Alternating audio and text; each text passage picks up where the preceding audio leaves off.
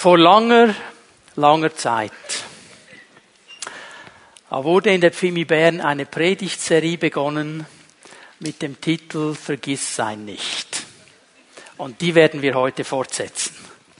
Ich bin mir bewusst, wenn ich eine solche Anrede wähle, dass viele von uns sofort gedacht haben, okay, Märchen, jetzt kommt ein Märchen, möchte ich einfach klarstellen, das, was kommt heute Morgen, ist kein Märchen.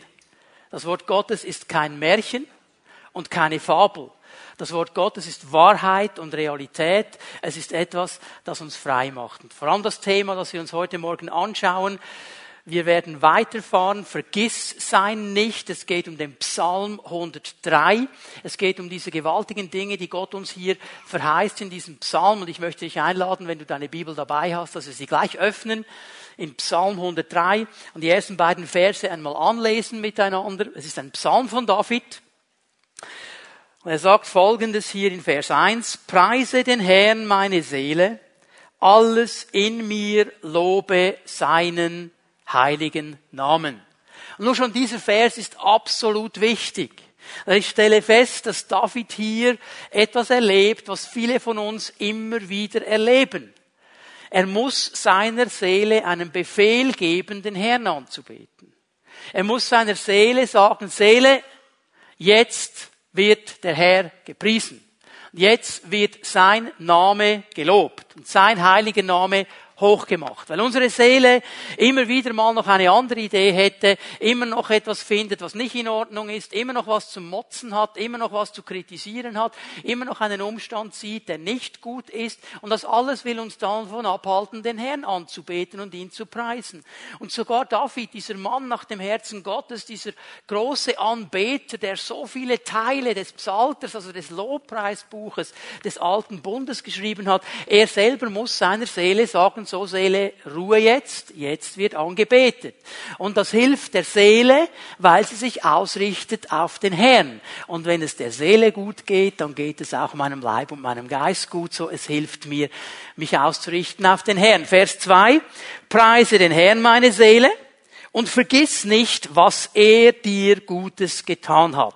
Auch hier zwei ganz wichtige Dinge. Er muss seine Seele daran erinnern, nicht zu vergessen, Unsere Seele vergisst extrem schnell. Das ist eine Tendenz, die wir Menschen haben, dass wir sehr schnell vergessen, was an Gutes in unser Leben hineingekommen ist. Und vielleicht denken wir in unserer heutigen Zeit, ja okay, wir sind so bombardiert mit Neuigkeiten, kaum stehen wir auf, am Morgen geht's los, eine News jagt die andere und dann kommen noch alle Nachrichten über mein Smartphone. Das Ding vibriert die ganze Zeit, jeder hat noch was zu sagen, ich werde zugetextet mit News. Da vergesse ich halt, was am Morgen lief. Aber jetzt vergessen wir eines nicht, ihr Lieben. Das hat der gute David vor drei, viertausend Jahren geschrieben. Damals gab es diese Zutextung noch nicht. Und ich stelle fest, der Mensch als Mensch hat die Tendenz zu vergessen. Sehr schnell. Du erlebst etwas Schönes, freust dich einen Moment und dann kommt irgendetwas Schräges, irgendetwas, das dir nicht passt, irgendetwas, das irgendwo nicht so schön ist und sofort ist alles Gute vergessen und das Leben ist nur noch böse und schlecht. Wir vergessen ganz schnell. Und so wie David seine Seele daran erinnert hat, das Gute nicht zu vergessen, so müssen wir unsere Seele daran erinnern, das Gute nicht zu vergessen. Aber nicht irgendetwas Gutes, sondern das Gute, das der Herr in unsere Leben hineinlegt. Und der Herr tut dem Menschen gegenüber Gutes. Das ist sein Charakter, das ist sein Wesen. Er tut gern gute Dinge. Er ist ein guter Gott und er möchte in unsere Leben hineinwirken. Und es geht in dieser Predigtserie darum, dass wir diese guten Dinge uns noch einmal vor Augen führen und lernen, uns daran zu erinnern, was der Herr Gutes tut. Und er braucht ja hier, der David in der hebräischen Grundsprache, ein ganz spezielles Wort, um das Gute zu beschreiben. Es ist etwas, das uns zugute kommt. Es ist etwas, das uns zusteht. Es ist ein Benefit, etwas, das uns wirklich segnet. Ähm, ähm, etwas, was uns wirklich eine Belohnung sein soll. Und es ist nicht ungeistlich, über diese Dinge nachzudenken. Weil all diese Dinge sind freigesetzt durch Jesus Christus und durch sein Kreuz. Durch das er am Kreuz den Feind besiegt hat, ist der Himmel für uns geöffnet und die Segnungen Gottes, die guten Dinge Gottes kommen in unsere Leben hinein. Es ist überhaupt nicht ungeistlich. Und manchmal staune ich schon, wenn Leute sagen, ja, aber darüber muss man ja nicht sprechen und das ist ungeistlich und so weiter. Und dann überlege ich mir ja mal, okay, wenn du einen neuen Job willst und du bist in diesem Interview, und du sprichst mit deinem hoffentlich zukünftigen Chef, dann sprichst du nicht über deinen Lohn. Du sprichst nicht darüber, was deine Benefits sind. Wie viel Ferien das du hast und dass du Freitage hast und wie viele Stunden du arbeitest. Über diese Dinge sprichst du nicht. Das wäre dann ungeistlich, oder? Ja, das machen wir alle. Das ist ja ganz normal. Wenn ich eine Versicherung unterschreibe, dann lese ich zuerst, was die Benefits da drin sind, sonst unterschreibe ich doch nicht. Das ist ja eine ganz normale Sache. Also es wäre ja falsch, wenn wir sagen würden, okay, wenn ich in den Gottesdienst gehe, wenn ich in die Pfimi at Home gehe, wenn ich irgendein christliches Seminar gehe, dann schalte ich auf geistlich. Und wenn ich da wieder rausgehe, dann schalte ich auf nicht mehr geistlich, auf natürlich. Das wäre völlig falsch. Dann hast du nicht verstanden, um was es geht. Wir sind immer geistlich. Amen. In jeder Situation. Und wir dürfen über diese Dinge sprechen. Ist kein Problem. Nur müssen wir eines verstehen. Und darum gefällt es mir, wie David das eben einpackt in die Anbetung, in den Lobpreis. Wir müssen immer eines uns vor Augen führen, dass all diese guten Dinge uns zwar zugesagt sind, wir sie aber nie verdient hätten. Und hier hinkt dann eben der Gedanke der Belohnung. Belohnung heißt ja für mich, ich mache etwas und wenn ich es gut gemacht habe, werde ich belohnt. Also wenn ich das Gute nicht bekomme, dann habe ich etwas falsch gemacht und dann komme ich in ein Hamsterrad, auch als Christ, wo ich nie mehr rauskomme, weil es genügt nie. Es genügt nie. Aber bitte schreibt ihr das auf. Wir haben das nie verdient. Es ist immer eine Gnade Gottes. Gott muss das auch nicht. Er hat keine Verpflichtung, das zu tun. Es ist ein Gnadengeschenk. Er möchte diese Dinge in unsere Leben hineintun. Und darum gibt es nur eine angebrachte Reaktion. Wir werden niemals diese Dinge einfordern, sondern einfach dankbar nehmen und sagen, danke Herr, dass du uns diese Dinge schenkst. Der Herr möchte uns gute Dinge geben. Und David fährt weiter in Vers 3 und er fängt an, über diese guten Dinge zu sprechen. Er vergibt dir all deine Schuld, heilt alle deine Krankheiten. Diese ersten beiden Benefits, diese Segnungen haben wir uns angeschaut, dass er uns vergibt, dass er ein vergebender Gott ist, dass er heilt, dass er ein heilender Gott ist. Und heute wollen wir in Vers 4 einen Schritt weitergehen. Die neue Genfer Übersetzung übersetzt das so, er rettet dich mitten aus der Todesgefahr. Im Hebräischen steht hier wörtlich, er erlöst dich mitten aus der Todesgefahr. Gefahr. Wir werden heute darüber nachdenken, was es bedeutet, dass der Herr uns erlöst. Was es bedeutet, die Erlösung des Herrn zu erleben. Und erlösen ist ein Wort, das ab und zu mal vorkommt, auch in unserem Sprachgebrauch. Also gerade jetzt im Moment ähm, wird dieser Begriff oft gebraucht werden. Nur müssen wir ihn richtig verstehen. Wie wird er gebraucht? Habt ihr auch schon mal ein Fußballspiel gesehen? Eine Mannschaft ist stärker als die andere. Aber es gelingt ihnen einfach nicht, dieses Tor zu schießen. Und sie rennen an und sie rennen an und sie treffen den Pfosten und sie schießen knapp darüber. Und alle denken, ja, hallo, wie lange geht's noch? Und endlich, endlich, endlich schießt einer ein Tor und der Kommentator sagt, jetzt hat er uns erlöst. Ja, die sprechen darüber. Jetzt hat er seine Mannschaft erlöst. Jetzt hat er heute Abend, wenn dann die Schweiz das 1 zu 0 schießt gegen Brasilien, oder? Oh, oder? Man will damit ja ausdrücken, es ist eine Last von uns gefallen. Und das hat schon einen gewissen Punkt, okay? Aber Erlösung im biblischen Sinne hat einen viel, viel breiteren Begriff und hat viel, viel mehr zu bedeuten, als einer hat es geschafft, das Runde ins Eckige zu schießen. Wir werden darüber nachdenken heute Morgen. In unserem Sprachgebrauch gibt es Wörter, die angelehnt sind an Erlösung. Zum Beispiel das Wort einlösen. Also je nachdem, bei welchem Supermarkt du einkaufst. Die haben ja heute mittlerweile alle irgendwie ein Benefit-Programm. Also mit allem, was du einkaufst, kannst du Punkte sammeln. Und dann machen sie immer wieder mal eine Aktion und dann kannst du mit deinen Punkten kommen und kannst sie einlösen gegen etwas anderes. Also du kommst mit deinen Punkten, gibst die ab und bekommst etwas dafür. Einlösen, also ein Tauschgeschäft.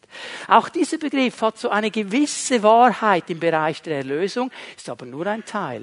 Und dann kennen wir vielleicht noch den Begriff auslösen, eine Kaution hinterlegen. Du zahlst etwas, damit jemand ausgelöst wird aus einer Schuld. So, all das hat zu tun, im, im weitesten Sinne zu tun mit Erlösung. Aber, aber biblische Erlösung geht viel, viel tiefer. Und um diesen Sinn dieser Erlösung zu verstehen, müssen wir miteinander in den Grundtext der Bibel hineinschauen. Hebräisch im Alten Testament, Griechisch im Neuen Testament. Weil wir anfangen zu verstehen, was die Leute, die das geschrieben haben, für Begriffe gebraucht haben, bekommt Erlösung für uns ein ganz neues Licht. Hier im Psalm 103, Vers 4 braucht David das Wort Gaal, um Erlösung zu beschreiben. Gaal ist ein Wort, das im Alten Testament immer und immer wieder vorkommt, an ganz prominenten Stellen. Ich gehe davon aus, dass viele von uns äh, Hiob 1925 kennen. Wir haben es übrigens heute Morgen gesungen. Ich weiß, dass mein Erlöser lebt. Mein Gaal lebt. Hätten wir es hebräisch gesungen, hätten wir Gaal gesungen. Also Hiob sagt, mein Erlöser lebt. Er braucht genau dasselbe Wort wie David hier im Psalm 103, Vers 4. Und dieses Wort Gaal, es kommt extrem häufig vor in zwei Büchern des Alten Testamentes. Und es ist interessant, wieso es in diesen beiden Büchern so extrem viel vorkommt. Es ist einmal das Buch des Propheten Jesaja, und es ist das Buch Ruth. In diesen beiden Büchern kommt dieses Wort Gaal übermäßig viel vor. Und ich musste schmunzeln in der Vorbereitung über meinen Gott. Der ist einfach so cool, weil er hier mit diesen beiden Büchern zwei Dinge zusammenbringt. Das Wort und die Tat. Das Wort und die Tat. Jesaja beschreibt nämlich in einer absoluten Breite, was dieser Gaal, der kommen wird, der Messias, wir wissen, sein Name ist Jesus Christus, einmal tun wird. Das wird alles beschrieben, Jesaja 53 und so weiter. Ganz genau wird beschrieben, was der Gaal tun wird. Ein Bild auf Jesus. Und im Buch Ruth wird es nicht beschrieben, sondern gezeigt. Weil der Boas, die Hauptfigur eigentlich in diesem Buch, neben der Ruth, er ist ein Symbol und ein Bild auf Jesus Christus. Er ist der Gaal, er ist der Löser für Ruth und für ihre Familie. Was tut er? Er löst die Familie von Ruth aus ihrer Schuld. Da war eine Schuld und die wurde gelöst. Er gab dieser Familie ihr Land wieder zurück. Der Besitz, den sie eigentlich haben sollten, aber nicht mehr haben, gab er ihnen. Und er heiratet die Ruth. Er nimmt sie auf in seine Familie. Sie wird ein Teil des Volkes Gottes. Und aus dieser Familie, aus Ruth und Boas, kommen David und Jesus dann in der Geschichte. Okay? Also wir sehen hier in beiden Büchern, wo dieses Wort Gaal extrem viel vorkommt, das sind eigentlich alles Hinweise auf Jesus Christus, der dann im neuen Bund kommt und unsere Erlösung bewirkt. Und es ist kein Zufall, dass im Neuen Testament eben ein Wort alleine, so wie wir es haben auf Deutsch, Erlösung, bei weitem nicht ausreicht, um zu zeigen, was Erlösung wirklich bedeutet. In der griechischen Sprache des Neuen Testamentes gibt es vier Worte, die immer wieder gebraucht werden, um Erlösung zu beschreiben. Und wir werden heute Morgen nichts anderes machen miteinander, als diese vier Worte uns ganz genau anschauen und feststellen und sehen, was Erlösung für dich und für mich bedeutet. Die erste Stelle, die wir uns anschauen, Offenbarung 5, Vers 9. Du kannst das aufschlagen, Offenbarung 5, Vers 9. Die Offenbarung ist ja eine Vision, die David, äh, die äh, Johannes vielmehr, Entschuldigung, bekommen hat auf der Insel Patmos. Und der Herr zeigt ihm, was kommen soll. Und in dieser Vision geschieht ab Kapitel 4 etwas ganz Interessantes, dass Johannes nämlich von Patmos weggenommen wird und in den Himmel versetzt wird. Er hört diese große Stimme, die zu ihm sagt, komm hier herauf, sieht die offene Türe im Himmel und er sieht hinein in den Thronsaal Gottes. Und er sieht die Anbetung und den Lobpreis vor dem Thronsaal Gottes. Und hier in Offenbarung 5, Vers 9 sind wir mitten in dieser Anbetung vor dem Thron Gottes. Nun sangen die vier lebendigen Wesen, die Ältesten, ein neues Lied. Es lautete, würdig bist du, das Buch entgegenzunehmen und seine Siegel zu öffnen. Und der, der hier angebetet wird, der, der würdig ist, ist das Lamm Gottes, ist Jesus Christus. Er ist das Zentrum in Kapitel 5. Und jetzt geht es weiter. Du hast dich als Schlachtopfer töten lassen und hast mit deinem Blut Menschen aus allen Stämmen und Völkern für Gott freigekauft. Menschen aller Sprachen und Kulturen. Und hier braucht Johannes das Wort agorazo. Agorazo. Und agorazo bedeutet freikaufen, es bedeutet erlösen, es wird auch gebraucht, um den Sklavenmarkt der damaligen Zeit zu beschreiben. Agorazo bedeutet eigentlich der Sklavenmarkt. Und es bedeutet hier, dass Jesus Christus den Himmel verlassen hat und in den Sklavenmarkt gekommen ist. Und wir denken jetzt heute, wenn wir Sklavenmarkt hören, in unserer ach so aufgeklärten westlichen Gesellschaft, ja, ja, das war damals, haben wir lange hinter uns, gibt es ja heute überhaupt nicht mehr, muss dich leider enttäuschen und dich vielleicht auch aus einer frommen Illusion herausholen. Auch heute noch werden Menschen verkauft und gekauft wie Ware. Und sie werden, wenn man sie nicht mehr braucht, einfach dann irgendwie entsorgt. Das ist heute noch genauso aktuell wie damals. Läuft nicht mehr auf dem Marktplatz, aber es leuchtet. Ich möchte euch hier ein paar Zahlen geben. Und ich werde euch auch gleich sagen, das wird nicht aufhören, bis Jesus zurückkommt. Dieser Menschenhandel wird nicht aufhören, bis Jesus zurückkommt. Warum weiß ich das? Weil ich die Offenbarung gelesen habe. Offenbarung 18 wird Babylon beschrieben, als ein Bild auf das Weltsystem, in dem wir leben. Und als dieses Weltsystem zusammenbricht, weil Jesus dann zurückkommt, dann klagen die Leute, und schreien die Leute unter anderem auch darum, weil jetzt kein Menschenhandel mehr möglich ist. Das wird so lange gehen, bis Jesus kommt. Ich gebe euch ein paar Zahlen. Weltweit geht man davon aus, dass 27 Millionen Menschen versklavt sind heute. Menschenhandel. 27 Millionen. Ich sage euch eines, das ist weit mehr als jemals während den großen Sklavenverkäufen, auch mit den schwarzen gegeben hat, das ist eine viel größere Zahl. Es sind heute viel mehr Menschen versklavt als damals. Wir haben das Gefühl, mit der Aufklärung haben wir alles durchbrochen. Vergiss es. 27 Millionen Menschen weltweit. Davon sind 40 bis 50 Prozent Kinder. Davon sind 80 Prozent weiblichen Geschlechts. Und wir denken, ja, ja, ja, okay, aber doch nicht in der Schweiz. Ich muss dich nochmal enttäuschen. Die Schweiz ist ein wichtiges Transitland im Menschenhandel. Die Menschen werden durch die Schweiz hindurchgefügt. Es ist auch Zielland. Zahlen im Dunkelbereich, die sagen in der Schweiz etwa 3700 Menschen. Sagst du, ja, 3700 ist nicht so eine große Zahl. Weißt du was, das sind 3700 zu viel. Das gibt es auch heute noch. Es ist nicht etwas, was es damals gab und heute nicht. Und diesen Sklavenmarkt beschreibt die Bibel hier, wird hier mit Agorazzo beschrieben. Wie war das in der damaligen Zeit?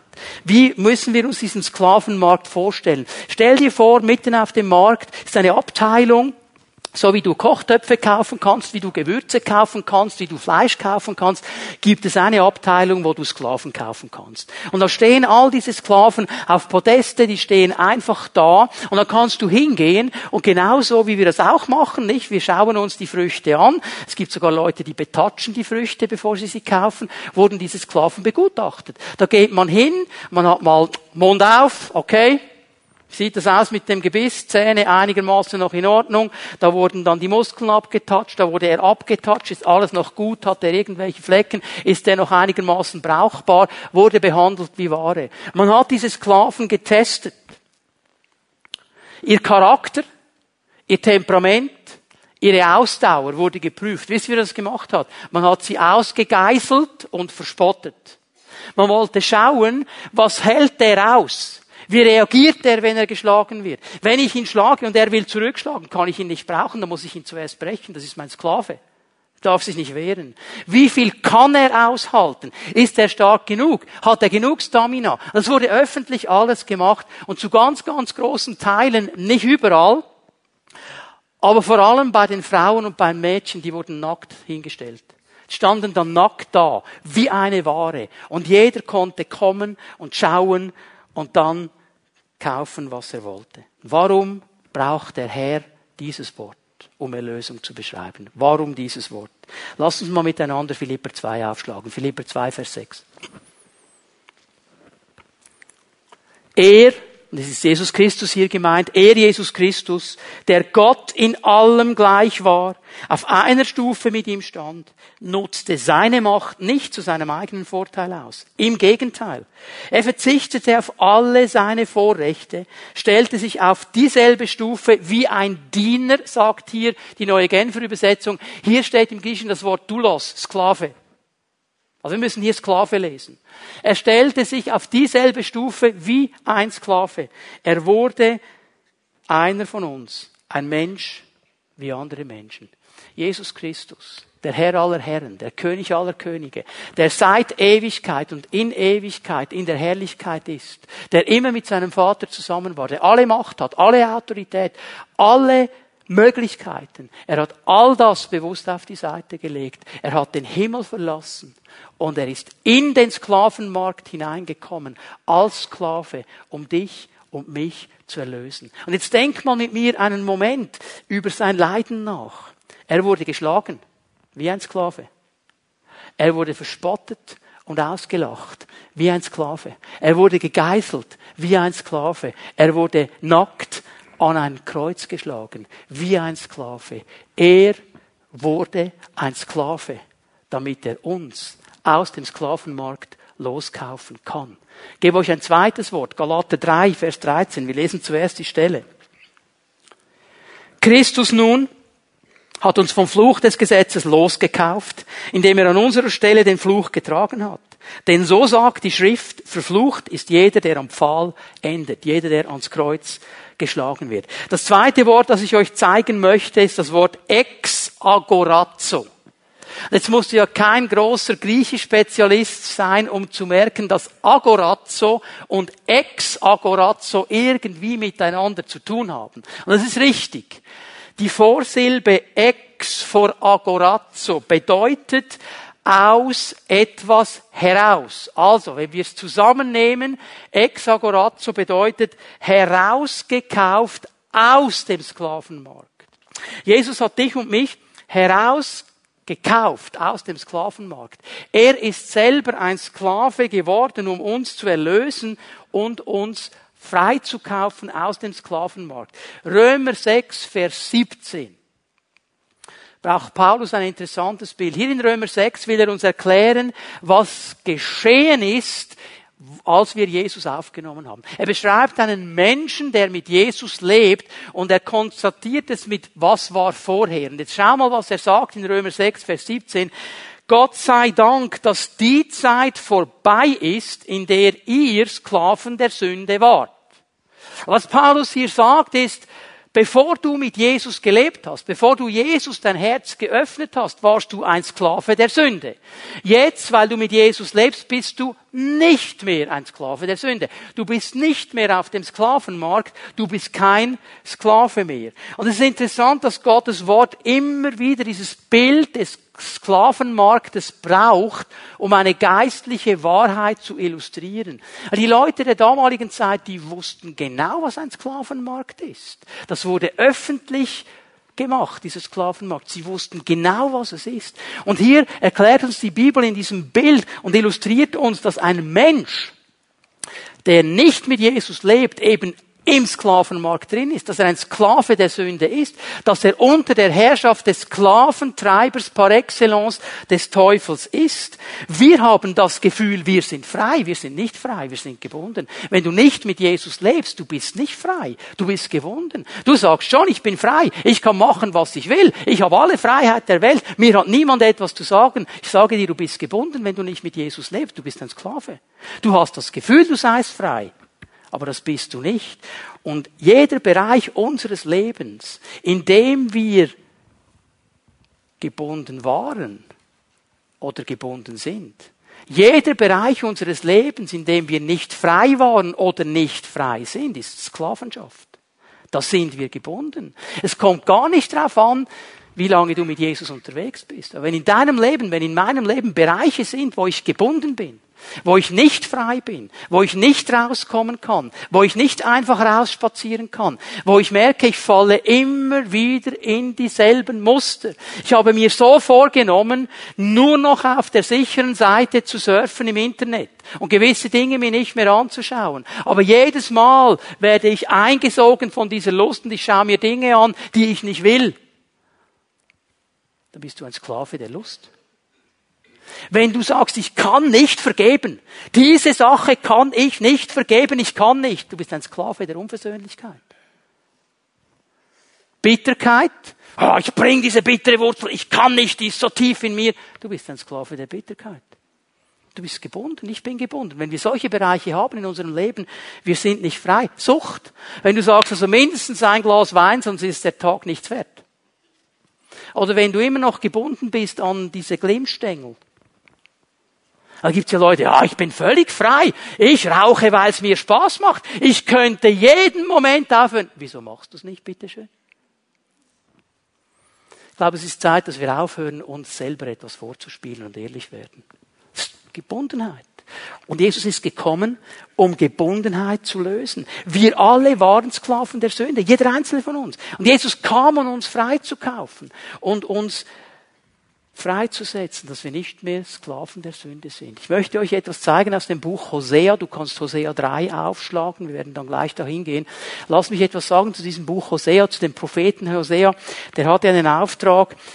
Das ist vielleicht einer der schwierigsten Aufträge, den jemals ein Prophet bekommen hat. Das ist ein Prophet Gottes. Ist gesetzt als Prophet. Man kannte ihn als Prophet. Er war anerkannt als Prophet in Israel. Und jetzt spricht der Herr zu ihm und sagt, Hosea, gebt dir einen prophetischen Auftrag. Und vielleicht ist es so sehr gegangen wie den Propheten heute, nicht überall herum erzählen, ja, ich bin Prophet, ich bin Prophet. Der Herr gibt mir immer wieder diese Aufträge. Und dann sagt der Herr, hey, ich habe einen Auftrag für dich, Prophet. Der Herr, der Herr wird mich brauchen. Geh hin, heirate eine Prostituierte. Eine Ehebrecherin, eine untreue Frau. Ich will, dass du sie heiratest, dass du Kinder hast mit ihr. Sollst aber gleich wissen, die wird dir dann wieder davonlaufen. Ja, Halleluja, oder?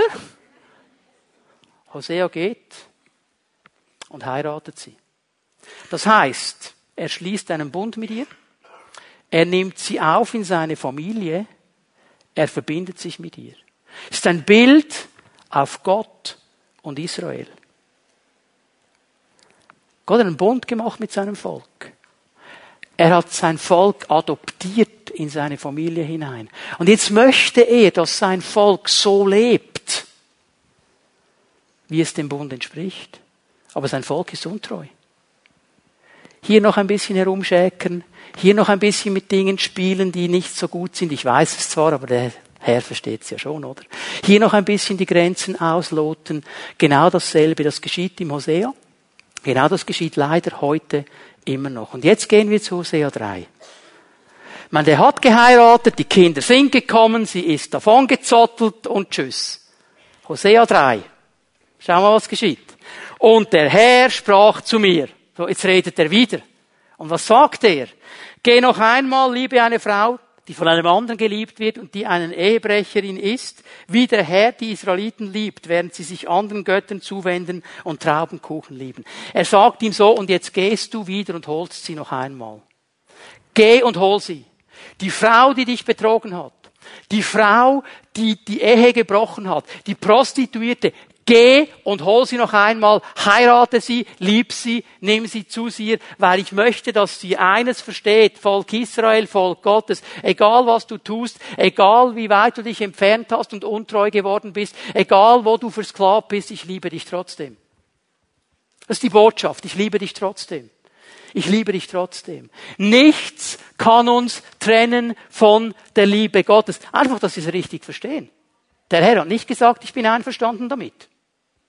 Das hat er nicht gesagt. Ich liebe dich immer noch. Ich, es gibt immer einen Raum, zurückzukommen. Es gibt immer einen Raum für Vergebung. Es gibt einen Raum, wo ich dir vergeben will, wenn du das willst, und ich werde dich lösen und dich frei machen. Dann schaut mal, was geschieht in Vers 2.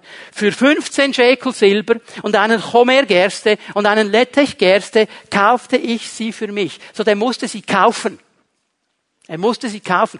Wahrscheinlich ist diese gute Frau, Gomer ist ihr Name, durch ihre Prostitution in ein Sklavenverhältnis hineingekommen. Und jetzt muss ihr Ehemann, der sie geheiratet hat, der einen Bund mit ihr geschlossen hat, muss sie auskaufen aus der Sklavenschaft. 15 Shekel, jetzt rechnen wir ein bisschen miteinander, okay? Und dann lesen wir von 15 Shekel und wir lesen von einem Gomer und einem Lettech. Das sind zwei Maße. Und diese beiden Maß Gerste, der Gomer und der Lettech, hatte einen Gegenwert von 15 weiteren Schekeln. 15 und 15 gibt 30. 30 Schekel, 30 Silberlinge ist der Preis für einen Sklaven festgelegt im dritten Buch Mose. Er musste die Frau, die er geheiratet hat, wieder auskaufen aus ihrer Sklavenschaft erlösen. Und Gott sagt, und du gehst, Hosea, und du machst es, dass mein Volk versteht, ich liebe sie, auch wenn sie untreu geworden sind. Gott möchte uns wissen lassen.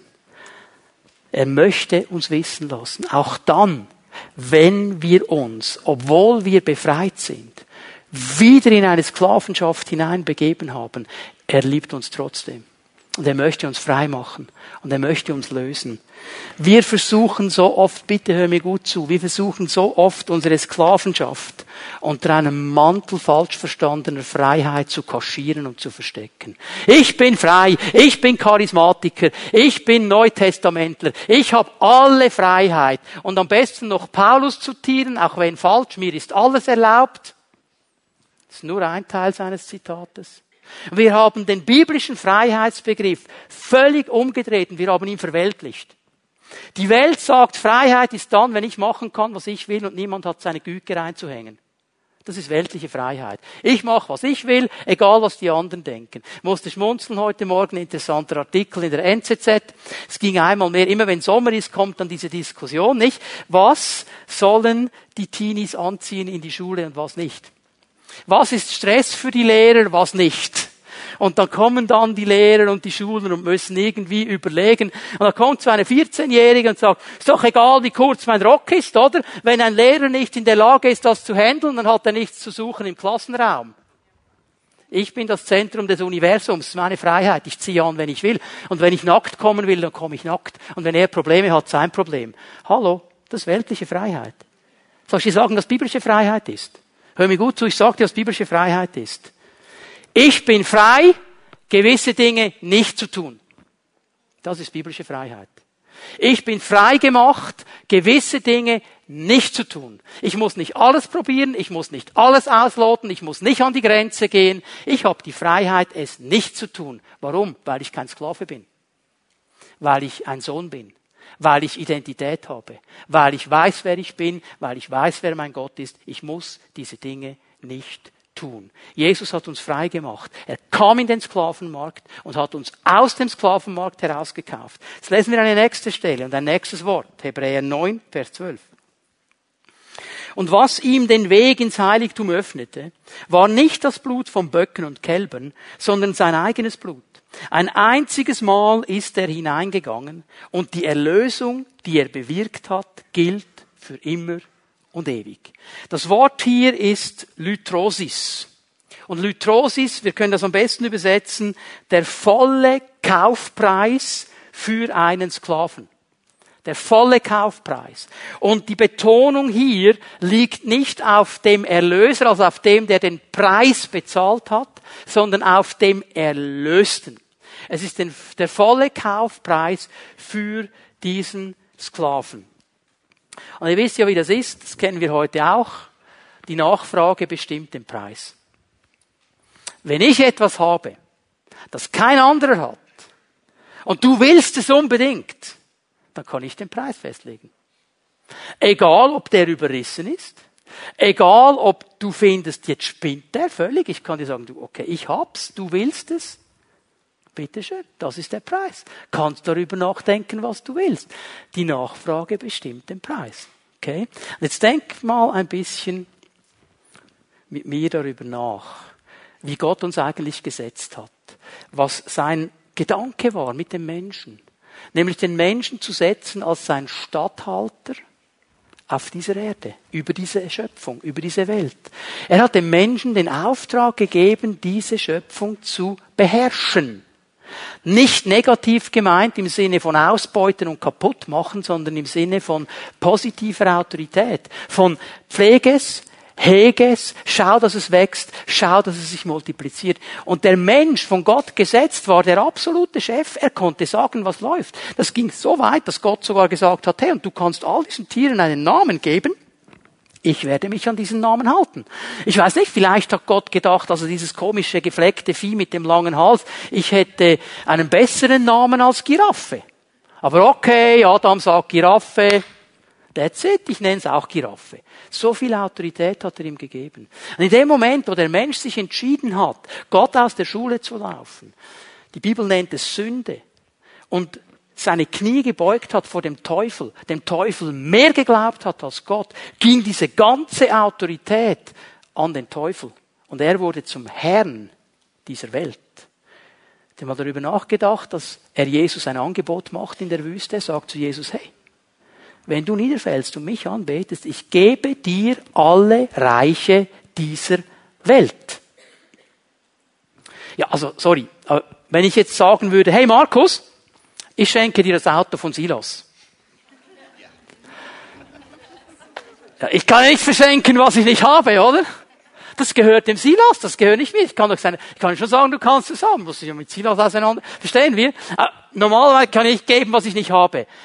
Warum hat Jesus nicht gesagt, hey, Moment, Time out, kannst du gar nicht, gehört dir nicht? Warum? Weil es ihm gehört.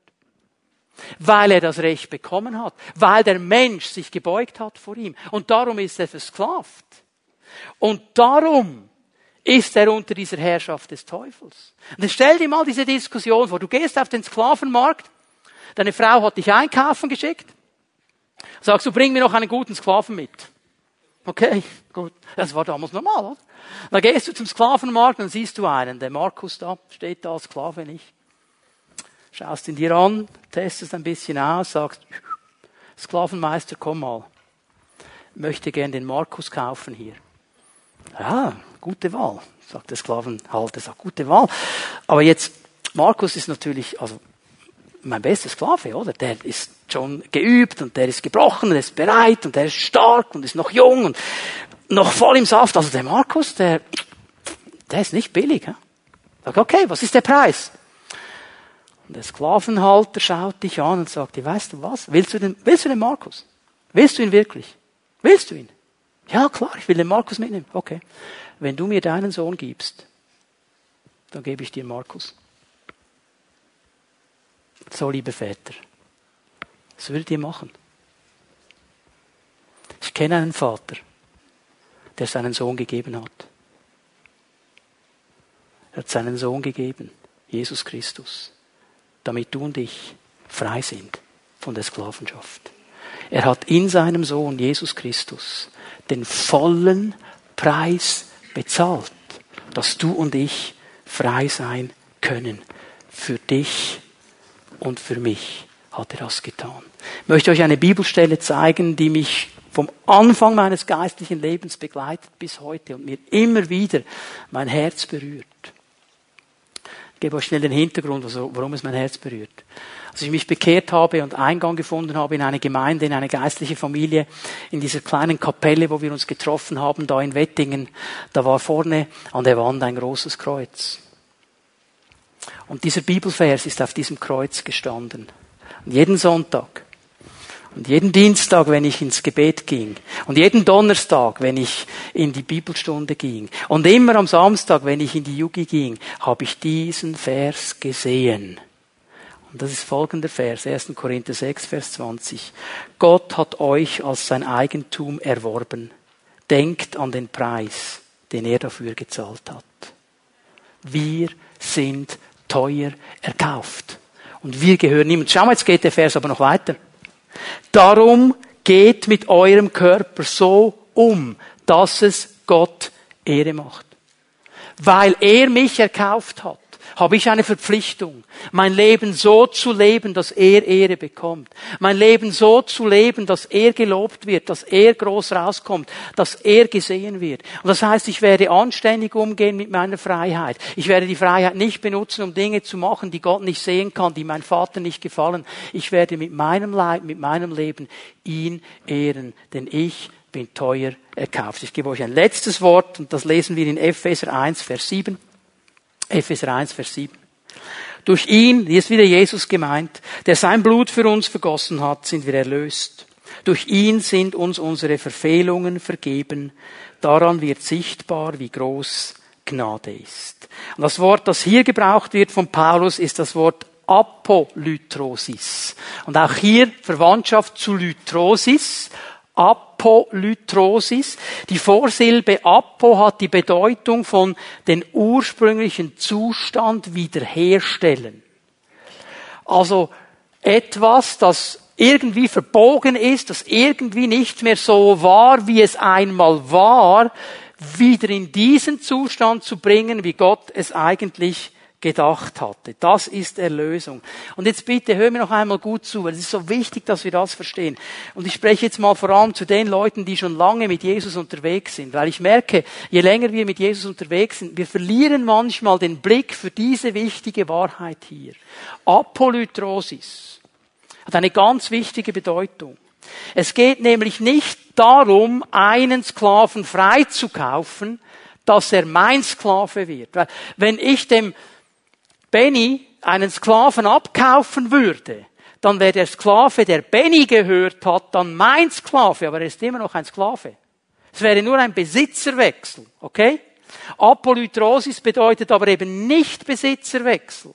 Es bedeutet, einen Sklaven freizukaufen, dass er nie mehr Sklave sein muss. Es geht um eine Änderung seiner ganzen Stellung. Er wechselt nicht von einem Sklaventreiber zum nächsten Sklaventreiber. Mit Verlaub, es gibt Christen, die haben das Gefühl, Gott ist ein Sklaventreiber. Er treibt mich an. Ich muss dauernd etwas leisten. Ich muss dauernd etwas bieten. Ich muss dauernd etwas machen. Und sie haben nicht verstanden, dass sie keine Sklaven mehr sind. Sie haben nicht verstanden, dass sie Söhne und Töchter sind. Sie haben nicht verstanden, was Erlösung wirklich bedeutet. Ich kann nie zurückzahlen, was Gott für mich getan hat. Und wenn ich damit anfange, dann komme ich in eine Gesetzlichkeit und in eine Unfreiheit und ich werde nie mehr in Freude Christ sein können, weil am Ende des Tages nur eines durchkommen wird. Es hat nicht gereicht. Streng dich mehr an. Galater 4, Vers 7. Es zeigt sich, dass du kein Sklave mehr bist, sondern ein Sohn. Wenn du aber ein Sohn bist, bist du auch ein Erbe. Gott selbst hat dich dazu bestimmt. Er hat uns aufgenommen in seine Familie. Schau mal, Gott nennt uns nie seine Sklaven. Nie. Es gibt keine einzige Bibelstelle, wo er uns seine Sklaven nennt. Wenn du jetzt denkst, ja, aber Paulus sagt doch, ich bin ein Sklave Jesu Christi. Ja, wer hat das gesagt? Er hat's gesagt. Er hat gesagt, ich bin ein Sklave Jesu Christi. Jesus hat nicht gesagt, so Paulus, jetzt bist du mein Sklave und jetzt werde ich dich herumtreiben, wie ich will. Paulus hat gesagt, es gibt keinen besseren Herrn als diesen Herrn. Und ich entscheide mich freiwillig, sein Sklave zu sein. Das heißt, ich entscheide mich freiwillig, das zu tun, was er mir sagt. Weil ich habe verstanden, wenn er mir sagt, links, das ist das Beste für mein Leben. Wenn er mir sagt, stopp, es ist das Beste für mein Leben. Er ist ein guter Herr. Ich bin ein freiwilliger Sklave. Aber er, der Herr nennt uns nie und nicht an einer Stelle seine Sklaven. Ich möchte zusammenfassen. Was bedeutet diese Erlösung? Was bedeutet es, wenn die Bibel von Erlösung spricht? Es bedeutet, dass Jesus, der Sohn Gottes, in den Sklavenmarkt hineinkam, selber zu einem Sklaven geworden ist, dass er den vollen Sklavenpreis für dich und für mich bezahlt hat und uns nicht nur aus der Sklavenschaft erlöst hat, sondern eben wieder zu Söhnen und Töchtern Gottes gemacht hat. Das bedeutet Erlösung. Wir sind keine Sklaven. Schau mal, ich gebe euch nur zwei bekannte Bibelstellen. Johannes 1, Vers 12. So viele ihn aber aufnahmen. Das heißt Menschen, die ihr Herz öffnen, die sagen, Herr, du sollst mein Herr sein. Herr, ich will, dass du in mein Leben kommst. Herr, ich will unter deiner Herrschaft leben. So viele ihn aber aufnahmen, denen gab er die Autorität, wie zu heißen? Kinder Gottes. Nicht Sklaven. Kinder Gottes. Johannes 15, Vers 15. Ich nenne euch nicht mehr Sklaven. Ich nenne euch Freunde. Sehen wir das? Er hat uns nicht erlöst, dass wir aus einer Sklavenschaft in die nächste kommen.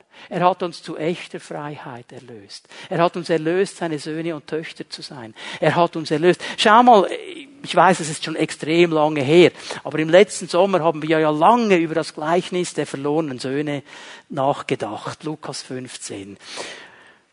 Könnt ihr euch noch daran erinnern, was geschehen ist, dass dieser jüngere Sohn, der gesündigt hatte und das ganze Erbe verprasst hat, als er nach Hause kommt? Und er seinem Vater sagt, ich habe gesündigt gegen dich und gegen den Himmel. Ich bin nicht mehr wert, dein Sohn zu heißen. Und eigentlich wollte er dann sagen, mache mich zu einem Sklaven. Und der Vater unterbricht ihn und setzt ihn vollständig wieder als Sohn ein. Das will der Vater gar nicht hören. Und dann kommt der zweite. Und weißt du, was tragisch ist am zweiten? dass es so viele Christen gibt, die genauso leben.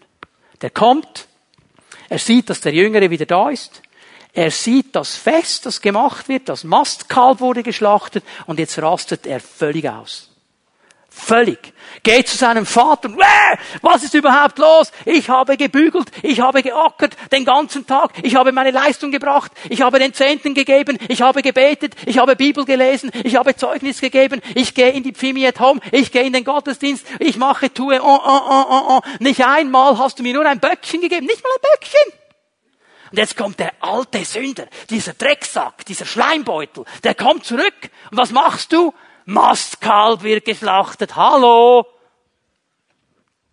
Der Vater schaut ihn an und sagt, mein Sohn, bist du nicht immer bei mir gewesen? Ist nicht alles, das mir gehört dir? Du hättest es einfach nehmen können.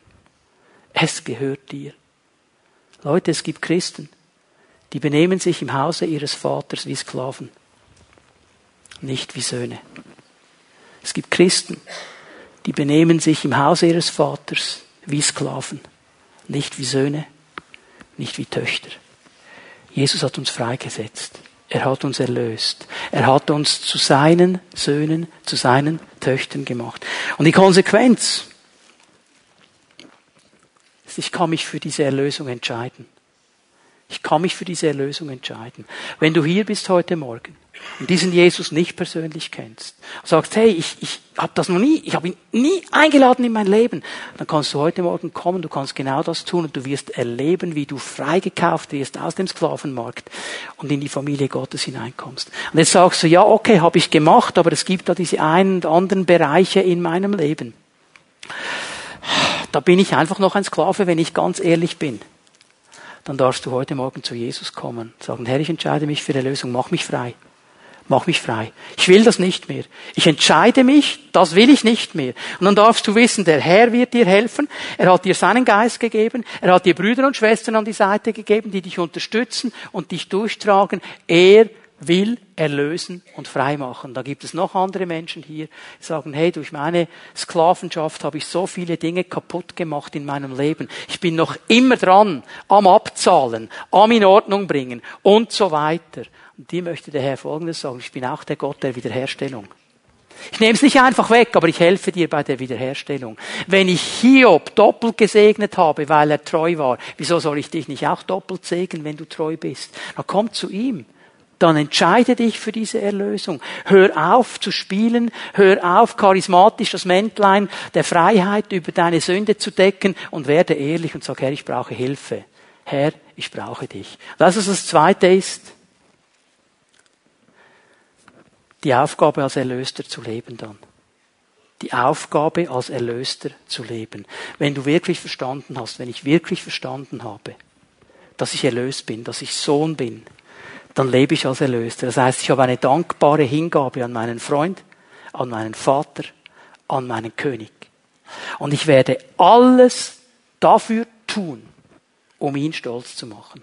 Nicht aus Druck, nicht aus Stress, nicht weil ich muss, weil ich will. Und jetzt muss ich noch einmal, bitte vergebt mir, aber es ist so aktuell mit der WM im Moment. Ich möchte noch einmal kurz auf diese Fußballer kommen. Ich weiß nicht, ob du schon einen Match dir angeschaut hast, vielleicht schaust du dir noch einen an, aber wisst ihr, was mir auffällt, nicht? Barbara und ich, wir schauen uns das manchmal an und da kommen sie dann reingezottelt, nicht? Und dann denken wir so, boah, das sind ja Kinder, das sind ja Kinder, die sind noch so jung, noch nicht mal einen richtigen Bartwuchs, aber schon dastehen vor der ganzen Welt. Und dann kommen sie rein und sie tragen das Trikot ihrer Nation. Die haben alle ein riesen Sixpack hier oben, oder? Mit vollem Stolz. Und dann singen sie die, also die Schweizer nicht.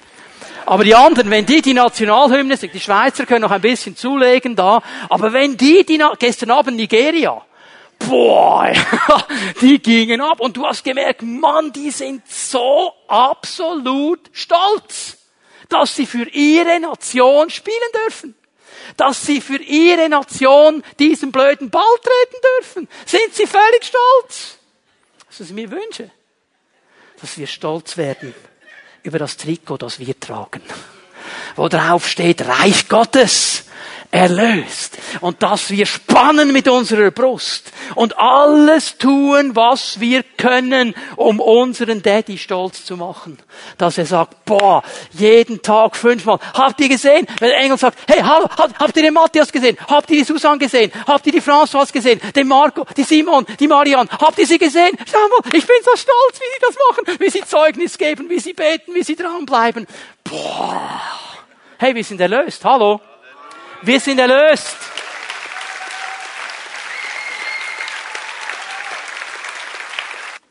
Wie entscheidest du dich? Entscheidest du dich für diese Erlösung? Entscheidest du dich, als Erlöster zu leben? Der Herr möchte dir helfen dabei. Er möchte dir begegnen. Er möchte dir Gnade geben. Er möchte dich mit seinem Heiligen Geist erfüllen. Er möchte dich freisetzen. Wir wollen diesen Segen Gottes nehmen heute Morgen. Wenn du hier bist und sagst, ich brauche diese Erlösung. Vielleicht hast du sie noch nie erlebt. Das ist das erste Mal. Da komm jetzt nach vorne zu einem dieser Leiter und sag ihm einfach, ich brauche diese Erlösung von Jesus. Ich sage so, okay, ich gehöre eigentlich zu dieser Familie Gottes. Eigentlich bin ich ein Sohn. Eigentlich bin ich eine Tochter. Aber das sind Dinge in meinem Leben, die machen meinen Vater nicht stolz. Und da möchte ich aufhören damit. Ich will nicht mehr Sklave sein. Ich will nicht mehr gebunden sein. Ich will ehrlich werden vor ihm und sagen, Herr, ich brauche deine Hilfe. Ich lade dich ein, dass du kommst und diese Dinge vor den Herrn bringst. Und hör mal, diese Leiter hier vorne, die werden genau dasselbe machen, was der Vater im Himmel auch tut. Die werden dich nicht auszählen. Die werden nicht sagen, das hätte ich jetzt nicht von dir gedacht. Sie werden dir das sagen, was der Vater sagt. Ich liebe dich, mein Kind. Und ich will dir helfen, dass du da rauskommst. So hör auf, die Dinge zu verstecken. Werde ehrlich und werde frei. Denn die Wahrheit macht frei. Und dann gibt es Menschen hier, die kämpfen, weil sie noch nicht richtig verstanden haben, dass sie wirklich Söhne und Töchter sind. Und du sagst, boah, Leben als Erlöster tönt cool, aber es tönt auch nach einem riesen Stress. Ist es nicht. Ist es nicht. Ich möchte diese Last, wenn du sie hast, dass du sie zum Herrn bringst heute Morgen. Und dass du diese Last eintauscht gegen die Salbung des Heiligen Geistes und gegen die Gnade. Dass du aufhörst, aus eigener Kraft gefallen zu wollen und aus der Kraft des Geistes lebst. Das ist es, was der Vater möchte. Er ist hier. Und wenn du jetzt merkst, boah, eigentlich müsste ich da nach vorne, aber irgendwas hält mich zurück. Ich sage dir noch einmal, du bist erlöst. Du bist erlöst. Nichts kann dich zurückhalten. Und wir werden dieses Lied, den Refrain noch einmal singen. Wir sind nicht mehr Sklaven. Wir sind Söhne und Töchter. Und ich lade dich einfach ein. Komm, nimm diese Erlösung für dein Leben jetzt.